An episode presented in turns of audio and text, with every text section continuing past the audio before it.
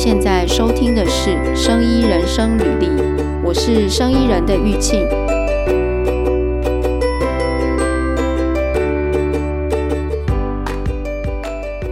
但是你知道，你选这一个这一个 MSL 的这一个呃职职缺啊，我也会觉得很很有趣，因为啊，它是大概在我服务的这几年来，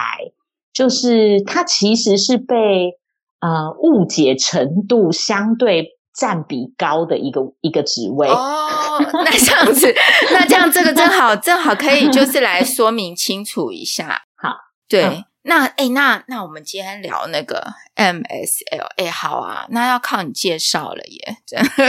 因为我也没有做过这个职缺，但是我常常收到那个 email，然后好像国外很多这种。MSL 的 certification 可以去上课得到这种 certification，嗯，是这样吗？我们要怎么从头开始介绍？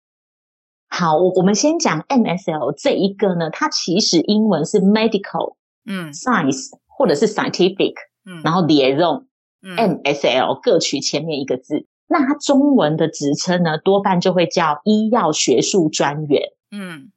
对，就是大家如果对这个职位是有兴趣的，可以用这个几个字、几个关键字去做搜寻。嗯，但我为什么刚刚会提到说，其实 MSL 刚好是我在呃服务的这一段过程里面，它是呃误解程度相对占比比较高的，是因为大家很容易会被它的名字所误解，因为医药学术专员嘛，那大家这这六个字，欸，等一下。你你你说这个被误解是就就是说你现在在朗格纳会有遇到，还是说之前一直以来都有遇到？大家对这个，就是说你在之前前工作的时候也有这样子遇到的。其其实应该是说，呃，所谓的误解是大家对于这个工作有太多不切实际美好的幻想。这一方面的误解哦，对，我跟你说，那天我跟你讲要讨论这个题目，就是说我们两个讲说要讨论这个题目，然后我就问了一下 Amelia，他就说他因为 Amelia 之前有在药厂，他就说他之前有同事是就是去换做这个工作之后，很快就买了一个房子，哎。所以这个误解是说可以赚很多钱吗？还是高薪吗？还是怎样？好，应应该是说他那个可能我们也还要再参考一下他当时的年份啦，哈、嗯。还有就是说他的房子是买在什么地方？就是说，因为其实如果你是要靠这个职位去赚大钱、发大财，老实说，我觉得几率相对比较低啦。他的薪资不低，但是因为他跟业绩是没有关系的。所以你也知道，他就不会有额外的奖金嘛。OK OK，, okay, okay 所以赚大钱还是要去做生意或者做业务性质的工作。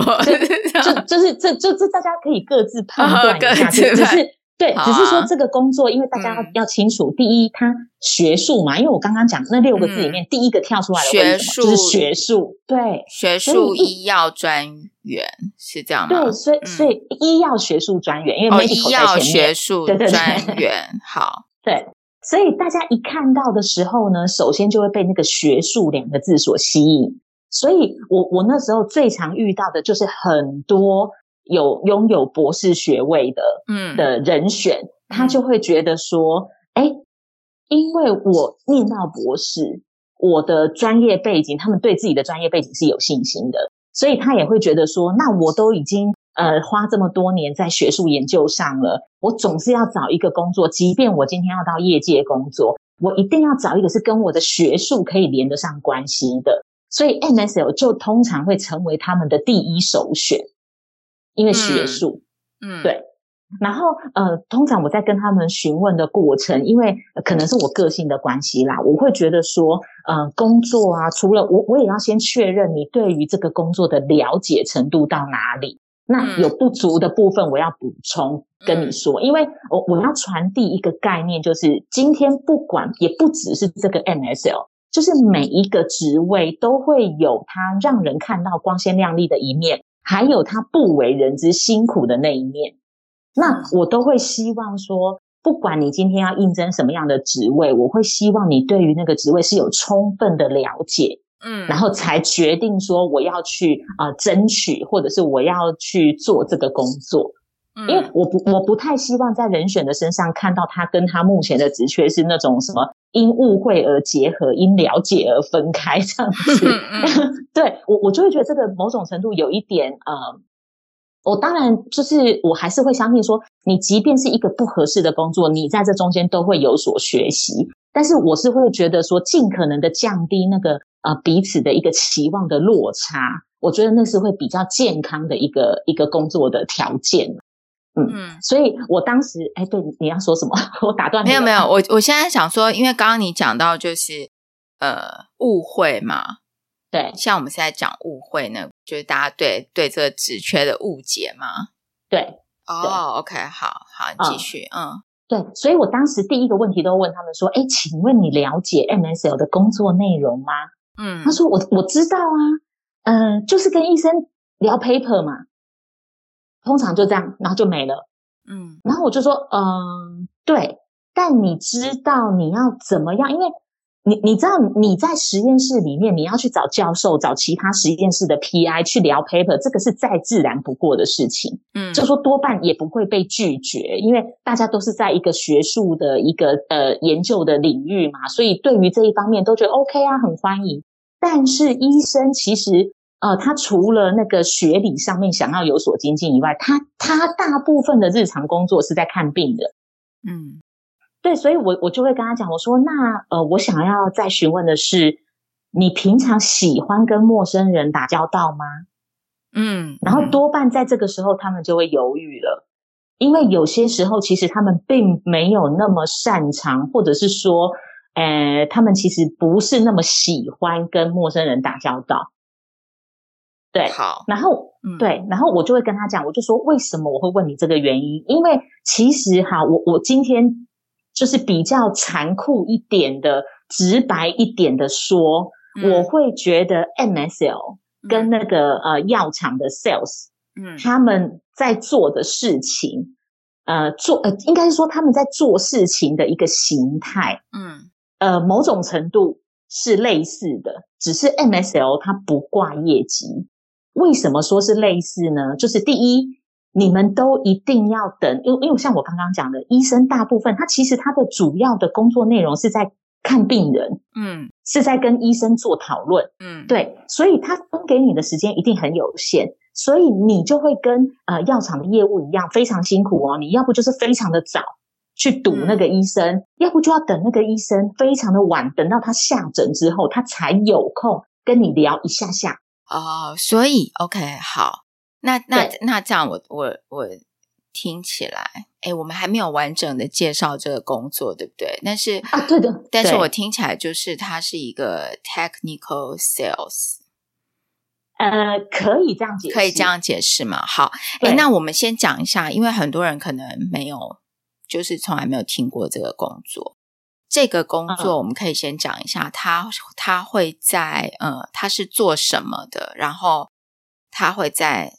哪一些公司会有这样的工作？什么样子的公司？对，我们，我们先讲这个工这个职缺本身要做什么。嗯、就是如果好，今天我去面试，呃，我我看到一个 MSL 的工作，一般它的 job description 会是什么？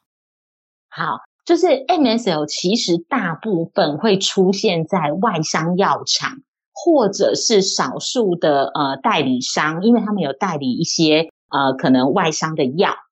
进来卖，就是因为这个工作呢，顾名思义，它就是要传递医学的一些学术的讨论嘛。嗯，所以他的工作内容，第一个，他就是要找医生，然后去做一些比较呃学术方面的一个讨论。你说，诶，那学术方面包含什么？当然，就比如说包含你负责的那一个药品，它可能诶里面某个成分啊，然后最近有什么样一些。呃，临床的研究啊，数据啊，有什么新发现啊？这一方面都可以列入跟医生的讨论。嗯，那当然也有包含可能你你的公司后续即将上市的新产品，但现在还没有在市场上嘛，可能 maybe 是半年后才会上市的。但是你要在它上市前就先提高医生对于它的了解，到时候它一上市的时候，医生才会愿意使用嘛。所以也有可能你在讨论的是未来即将上市的新产品，它的一些科学研究。嗯，对，但是都是不出这些范围，这个是第一个部分。嗯，那第二个部分是针对你们你负责的那一个呃产品，医生有没有什么新的呃想法？比方说，他有没有可能，就算说这个药可能诶已经上市一段时间了，他有没有可能有想说，诶按照他的一个呃治疗机转，我是不是可以用在其他种不同呃疾病的患者身上？嗯，那你这一方面的假设就必须要得到验证，那你就要推行那个呃人体试验嘛，嗯，你才有办法得到验证。对，那如果说这个医生他对于这个药品有这样子的一个创意发想。然后就会来跟 MSL 讨论，那就是由 MSL 带回去，把这个讯息带回去，然后可能跟总部啊，或者是内部做一个沟通讨论之后，来决定说，哦，OK，总部也觉得，哎，这个这个发想很不错哦，或者是说，哎，国外其实已经有类似的的研究，那大概要朝什么样子的方式前进？那你应该要针对什么样子的病人会有比较明显的一个效果，或者是怎么样？这一方面的相对的资讯都可以由 MSL 来。来当成医生跟药厂、国外药厂间的一个桥梁，然后发起那一个呃比较呃区域性的一个人体试验，这个是第二个部分。嗯嗯，那当然也有一些呃时候，就是你可能需要去做一些呃协助公司内部的行销，就是说我我是学术的，可是你也知道药品其实它的管控是非常的严格。它的行销的呃限制也很多，我没有办法像一般的那一种我们看得到的日用品，我可以大打广告，车厢广告啦，social media 的广告什么的不行，嗯，因为药品是有限制，是有法规限制的，嗯，所以他们在做行销的时候，有时候就会需要，也不是说有时候，就其实一直都是需要从学术的角度去做切入，嗯，对，然后来提供他们一些那种行销的素材。然后让他可以提高市占率这一类的，大概 MSL 主要的工作不外乎这几项。就是说，这个工作 MSL 只有在外商药厂才有吗？台湾的药厂没有吗？台湾的药厂，因为我们刚刚有讲到，就是说它其实是针对一个嗯，可能现在还是在专利期内的的产品，它比较会有这一方面呃。沟通讨论的需求，但是国内药厂现在啊，大多都还是处在呃学名药比较居多的的情况，所以国内药厂你会觉得说，诶，这方面的职缺比较少发现。那因为呃，我们大概是呃十几年前就已经开始默默的在发展台湾的一些生机，所以现在其实有一些台湾的药厂。那他们的一个呃新药研发也达到了一定程度的里程碑，也取得药证，所以我相信将来在那个台湾药厂也会这样子的角色需求会越来越多。嗯、他们这个 MSL 在跟医生讨论的药，就是还在专利期内的药，等于就是说他们公司自己有这个药的专利，对不对？嗯、然后可能这个药是还需他他，因为他的最终目的还是希望医生来。用他们的药嘛，跟他们买他们的药嘛，对，对不对？但是，呃，他会需要，他有一部分是介绍他的药给医生，然后这个，嗯，嗯。我我我我我要更正一下说法，嗯、就是说，其实 MSL 它不是在介绍药品，嗯、介绍药品是业务的责任。哦。就是说好，嗯、他们跟业务的差别，就是在他们讲的的那一个素材的范围不一样。嗯比方说，业务他只能讲这个药品的访单上面的内容。嗯，对，所有跟访单相关的、哦、都是业务讲。那 MSL 是针对它里面可能有一些成分，或者是说它的这个药品在国外有比较呃跨科别的一个运用，它是提供这一类新知的。它并不是直接跟医生讲说，哎，我们这一颗药很好，然后你一定要开，那个是业务的工作。对。哎，那这样子听起来，我、嗯、我这样听起来，它有一点像是 application scientist，可以这样讲吗？嗯，工作内容是像的，是没错的。嗯、对，以以这一块在跟医生讨论，嗯，那个呃学术发表期刊的这一块的话，对，是是可以这样子说，就是这个工作的本质听起来就是它是在讨论学术上的东西，因为你可能要讨论你的 paper 新的发现，然后你要把医生的 feedback 带回来，嗯、然后可能传达给公司的 R&D 的部门里面，去对这个药物或是其他公司的未来的开发的一个沟通的桥梁。呃，通常没到那么前，没有到那么前端。对，通常因为医生给的 feedback，它比较会趋在啊、呃、临床治疗的运用上面。哦，OK OK。对，所以比较不会跟你的研发端会有那么直接的关联。嗯，对，OK，所以会在应用端上面，应用端上对，对，对，对，在运对。OK，所以这个人，这个人呢、啊，他需要什么样的背景？就是说，能够通常你你过去的经验里面。要能够胜任这个职缺的人，嗯，他需要一个什么样的学经历背景？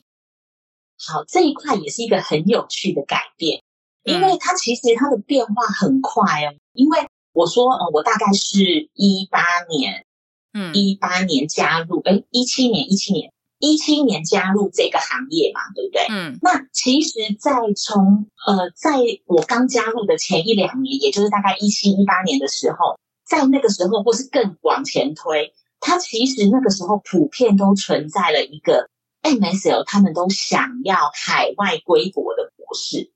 嗯，对，当时的想法，哈，你说在台湾的药厂想要找的 MSL，都希望是在国外念博士。对，对，对，对，是、哦、甚至一七年到一一九年初，可能都还是那样子的一个趋势。嗯，那个时候就是呃各家的那个呃。大药厂大概一字排开他们的 medical affair 的部门啊，嗯，MSO 是隶属在 medical affair 的部门，那就是一字排开他们的可能就是啊，国外某某大学的博士啊什么的，就是就是都会是这样子的一个呃学历会比较受青睐，嗯，应该这样说，在在那那几年的时候啦，所以他委托我们找的时候。可能也都会设定这样子的一个条件，嗯，但是你就可以发现说，哎，在一九年之后，甚至一直到最近，他们比较没有那么 focus 在说，我一定要是杨博士。嗯、有一些公司，二零一九年，二零一九年之后对对对，OK，对，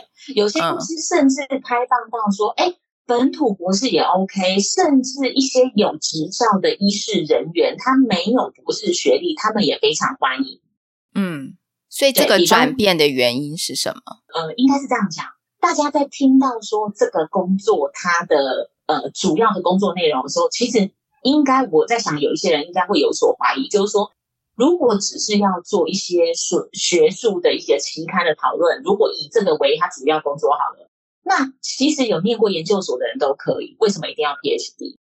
嗯，对不对？你你硕士去念过的人，其实。他还是有有读 paper 的经验啊，他还是有办法从中间找出一些什么样子的一个亮点来做讨论嘛，他还是具备那样子的能力的，嗯，所以所以就会有人就会觉得，哎，那为什么一定要是 PhD？嗯，那当然，事实上证明，我也不是说 PhD 就绝对表现也没有呃硕士来的好，也不是，倒只是说，如果你我今天要请一个呃规格比较高，然后他们可能对于薪资的期望也会比较高。然后对比说，哎，直接有医师执照，但他可能只有硕士学历。可是因为他了解医院的生态嘛，他了解跟医生啊、医事人员沟通的那一种技巧，那他不见得比较不占优势啊。嗯，对，就是他的能力其实就可以胜任这个工作。嗯、对，对我我觉得或许这是一个呃，可能大家慢慢的不是那种只看。呃，名牌只看学历，而是开始反思说，哎，这一个人他的过往的背景，他的一个呃过往的工作资历，他的实力可以带给我们什么样子的帮助？可能是因为呃近几年来大家又更务实了一点啊，所以开始就会开放说，哎，其实这些人他们也能胜任这样子的工作，不是一定要有博士学历，不是一定要有国外学历才是呃品质保证。对，嗯，那我那我想问哦，就是说。他必须，因为刚刚讲的是药嘛，对不对？嗯嗯，所以他的产品是药，所以他必须要是药学系相关吗？在比较早期的时候是，嗯，他们会很偏好这样子的一个人选，会觉得说，哎，这样子的话，其实他在呃上手的速度啊，针对那个药的呃治疗机转啊，他走什么途径啊，什么的，会了解的比较快。其实我会觉得，当然药学有他们的专业存在。可是，如果说你只是要就一些呃临床的研究发表，或者是因为其实有时候真的也没有需要讨论到那么的呃细，比如说这个药的化学结构啊，长什么样子或者什么的话，对，对啊，其实你对，其实你一般那种生物技术相关的人，他们其实也都可以胜任，因为在他们的研究过程，可能也都有在探讨一些体内的呃生理调控的一些运转机制，或者是治病机制，他们其实也是都懂的。这一部分倒不是说只有药学毕业的的呃人会知道这一个是他们的独门知识，倒不见得。那我问一个哦，刚才前面你在介绍这个职缺在做什么的时候，嗯、有一个是他要跟医生讨论 paper 嘛，嗯、对不对？讨论别人发表的研究。嗯嗯、那这个部分的研究会限于是比较跟临床相关的。的应用，例如说临床实验的发表的研究，还是说，呃，不限制在那个地方，也会有这个药物本身的一些实验的研究。好，应该是这样说。就对于他们讨论的范围，到底是呃药物本身的研究，还是临床运用的研究？其实你知道，有些时候啊。这一个就是世界上大家各地现在正在执行的一个方向，不是你所能掌控的。那当然，这里面有取决到你，你一定不能不是让你天马行空去讨论，而是针对你负责的那一个产品跟它相关的，可能是成分相似的，或者是说，哎，有有怎么样，就是一定要跟你的产品是是有相关的，你才可以去做这个讨论，这个是最基本要求嘛。你总不能说，我今天负责的是一个癌症用药，我去跟你讨论，呃，一个可能比较不相干皮肤病好了，就皮肤病的一个一个，就是那个会有点不是公司想要赋予你的一个、嗯、一个工作的范畴，他还是会希望说你围绕在你负责的那个产品上，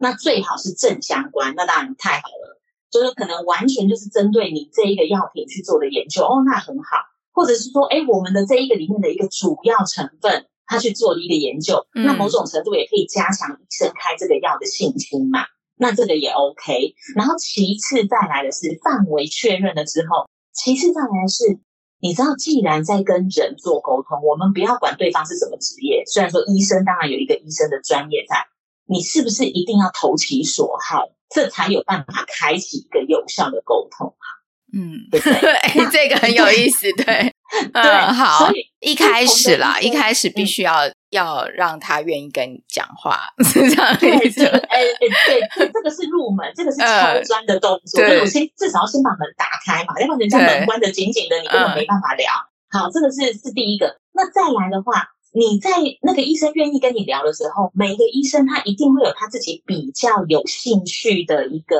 呃方向。比方说，哎，我就是对于某一个疾病的治疗，哦，我很有兴趣，哎，所以他可能就会想要想要知道一下，说，哎，这个疾病的治疗现况，人家最新的发展研究。那、嗯、这个时候，你可能就会有一点呃跳脱，因为治疗的时候，有时候他采用的一些治疗方式或者是治疗药品，不见得是跟你们家的产品有相关。可是因为医生想知道。所以你有时候可能也要投其所好的去做一些其他的 research，哦，所以变成说这个人他也要某一种程度是他很喜欢，就是看一些有的没的东西，然后很能聊天这样子。他有这个聊天的特质，他不能说哦，这个我不懂，我就什么都不跟都不聊了。或者是说，哎，你你有兴趣的这个刚好是我没兴趣的，我不想，对我就不行。对。OK，所以他也他也必须要有一点呃多涉猎其他的领域，除了他自己的领域之外，他也要涉、嗯、涉猎，就是说，例如说不同的疾病或不学不同的医学上的的心知，是不是这样子？对，就是、嗯、呃，变成说你要保持你自己是一个呃有弹性的啦，就是你当然也不可能说医生在跟你讲说，哎、嗯，我其实对这一块是比较有兴趣，但其实这一块跟你负责的。药品可能没有那么正相关，但是但是你要跟他维持好关系嘛，你总不能说，哎，医生，这跟我负责的产品没关系哦，所以我不会跟你讨论这一块。通常不会有人这样做啦。呃，刚刚还有讲到一个，就是他们可能要负责一些行销、公司行销的一些部分嘛。这个部分会指的像是，例如说，呃，参加学术研讨会，然后做一些呃演讲嘛，还是怎么样，在展览上面参参展嘛，然后跟大家解释吗？还是怎么样的一个行销的？因为因为这种医药现在都有法法规在控管嘛，不能够做广告，对，对，所以所以会是怎么样的一个场景？哦，像你刚刚讲的这个，他们不是负责行销，他们是协助行销。协助，OK，对，他们是协助那一个行销的团队，嗯，然后提供他们一些素材，还有他们的一个切入的角度。因为我可能我这边的呃，从我的呃专业医药专业的角度切入的话，嗯，我可以带出一个说，哎。可能我们这个成分，它相较于其他的成分是有什么样子的优势？是提供给行销团队，由他们再去做这一这一块的一个创意发想啊。就虽然说法规规定很严格，但我总还是有一小块活动空间嘛。就是说，这里面就是要看那个行销团队的功力的。所以他们在这一块的话，比较是协助的角色。那你刚刚讲到说，哎，有没有可能有一些学术研讨会，或者是有一些 workshop？嗯，哎，会哦。他们这个是这个时候，就是呃，当公司有举办这样子的活动的时候，他们也是需要出席的。嗯，哎，那那这样子的人哦，就是嗯，因为我一直在想说啊，这个角色 MSL 在这个药厂，它就是一个职缺叫 MSL 嘛，然后他他在这个 Medical Affair 的这个部门下面，然后这个部门下面可能有很多的 MSL。那嗯，类似像这样的场场景，如果是在其他的呃生物的科技的公司，或者是医疗器材的公司，是不是有相对应的角色？呃，医疗器材他们也有 MSL，可是它的一个人员的配置就不会有药厂来的这么的豪华。嗯嗯，对对对，就是可能如果说药厂它可能是针对不同的产品线。它可能就会有呃，比如说两到三位啊，或者是说，哎，有专门负责那一个产品线的 MSL 的话，嗯、那你在医疗器材比较常见的就是，哎，他们可能只有一位或两位的 MSO，但是负责整个公司的产品。因为我我想到，我好像很久以前啊，我在我那时候在国外的时候，我好像有应征过一个工作，嗯，它是医疗器材厂，但是我觉得它。听起来跟你讲的这个工作性质很类似，嗯，对，但这就是他不是在药厂，所以好，那从刚才这样子的呃架构下面，他如果在 MSL，他会他比较像是一个呃 individual 的 contributor，对不对？嗯，可以这样说，可以这样讲吗？所以他会有什么样的 teamwork 吗？就是。我我只在想象，假设我现在自己要去做做这样的工作，对，当然还是有啦，它还是有内部需要去沟通，嗯、就是因为每一个药厂，他们针对今年某个产品，一定会有它的一个呃 medical 的一个 strategy 嘛，嗯，就我已经定好了，就是我、嗯、我的策略面是什么，嗯、那你只是针对那个策略面，然后要让它落实在地化。嗯嗯嗯，你就是怎么样？就是主要都还是在唤醒那个呃医生对于这一个呃你负责的这一个产品，它的一个呃重视程度啦，应该是这样说，让他时时刻刻只要想到要要医治某一个族群的病患，他就会先想到你们的那种概念。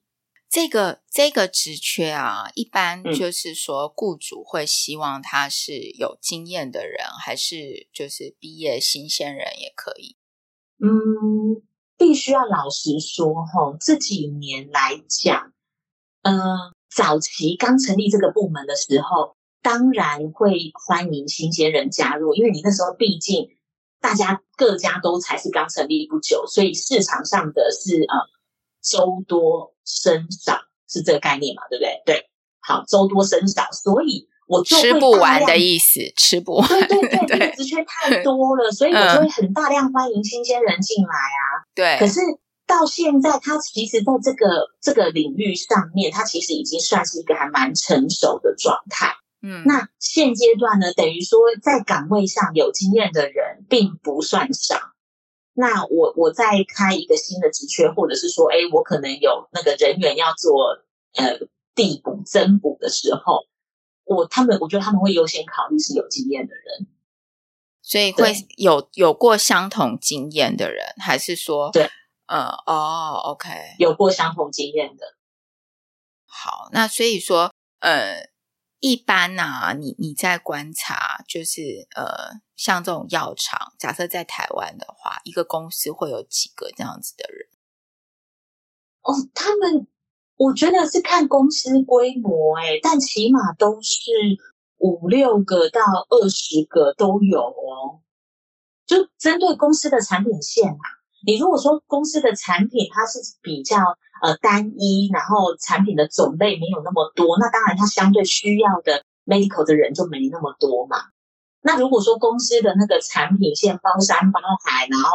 哇，产品多的不得了，那那他们的人数就会很多。哎，我听起来这个人应该要常常在外面跑，对不对？呃，理论上是。对，那他他，但是他可能。嗯，他会需要常常做 presentation 吗？就是说投影片放出来的这一种。其实我会觉得还是需要诶、欸，因为你、嗯、你知道我们所谓的在跟医生讨论 paper，你绝对不是拿出一个一个纸本，然后来跟他从头到尾一字一字这样研读嘛。嗯、医生没有那么多时间啊，他可能会更想看到的是你整理过后的，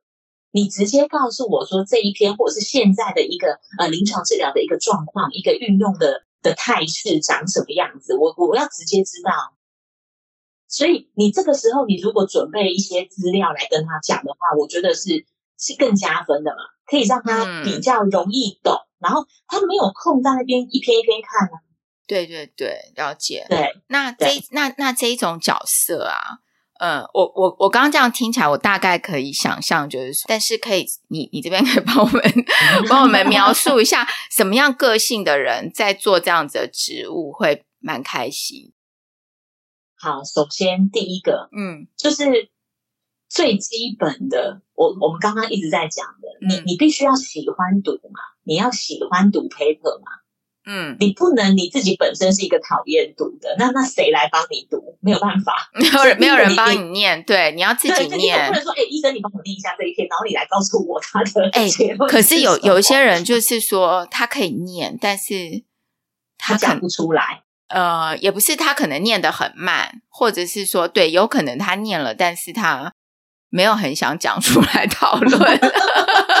就是这种的呢。嗯，这就是我要讲的第二个特质。第一个，你必须要喜欢念 paper，你才有办法截取新知嘛。嗯、那你当然除了 paper 以外，你还有一些那种科技相关的一些论坛啊、网站啊什么的，嗯、他们可能也都会有这一方面的消息。你必须平常就保持你的雷达是开启的，嗯，你对于新知的那一种 search 是是敏锐的，这个是第一个。第二个是你你要喜欢去跟人家讲话。因为就像我为什么要问人选说你喜欢跟陌生人讲话嘛？因为你知道，嗯呃、可能完全不认识，对不对？对，嗯，对，完全不认识，那你一定会被拒绝嘛？因为有可能那个医生他正在忙，他并不是因为讨厌你不跟你讲话，嗯，他有可能是因为我后面就还有会要开啊，嗯，你就是可能会被拒绝个很多次，嗯、那你能不能承受得住被拒绝？Oh. 你知道，我我必须要老实承认，就是有时候当你有某种的那个学历啊，或者是光环，你你有时候腰是弯不下来的。嗯，对。哎，你的你你你在你你在面试的时候，你有看到这样的状况吗？通常我在跟他聊的时候，我就会先跟他讲说，你能不能承受被拒绝？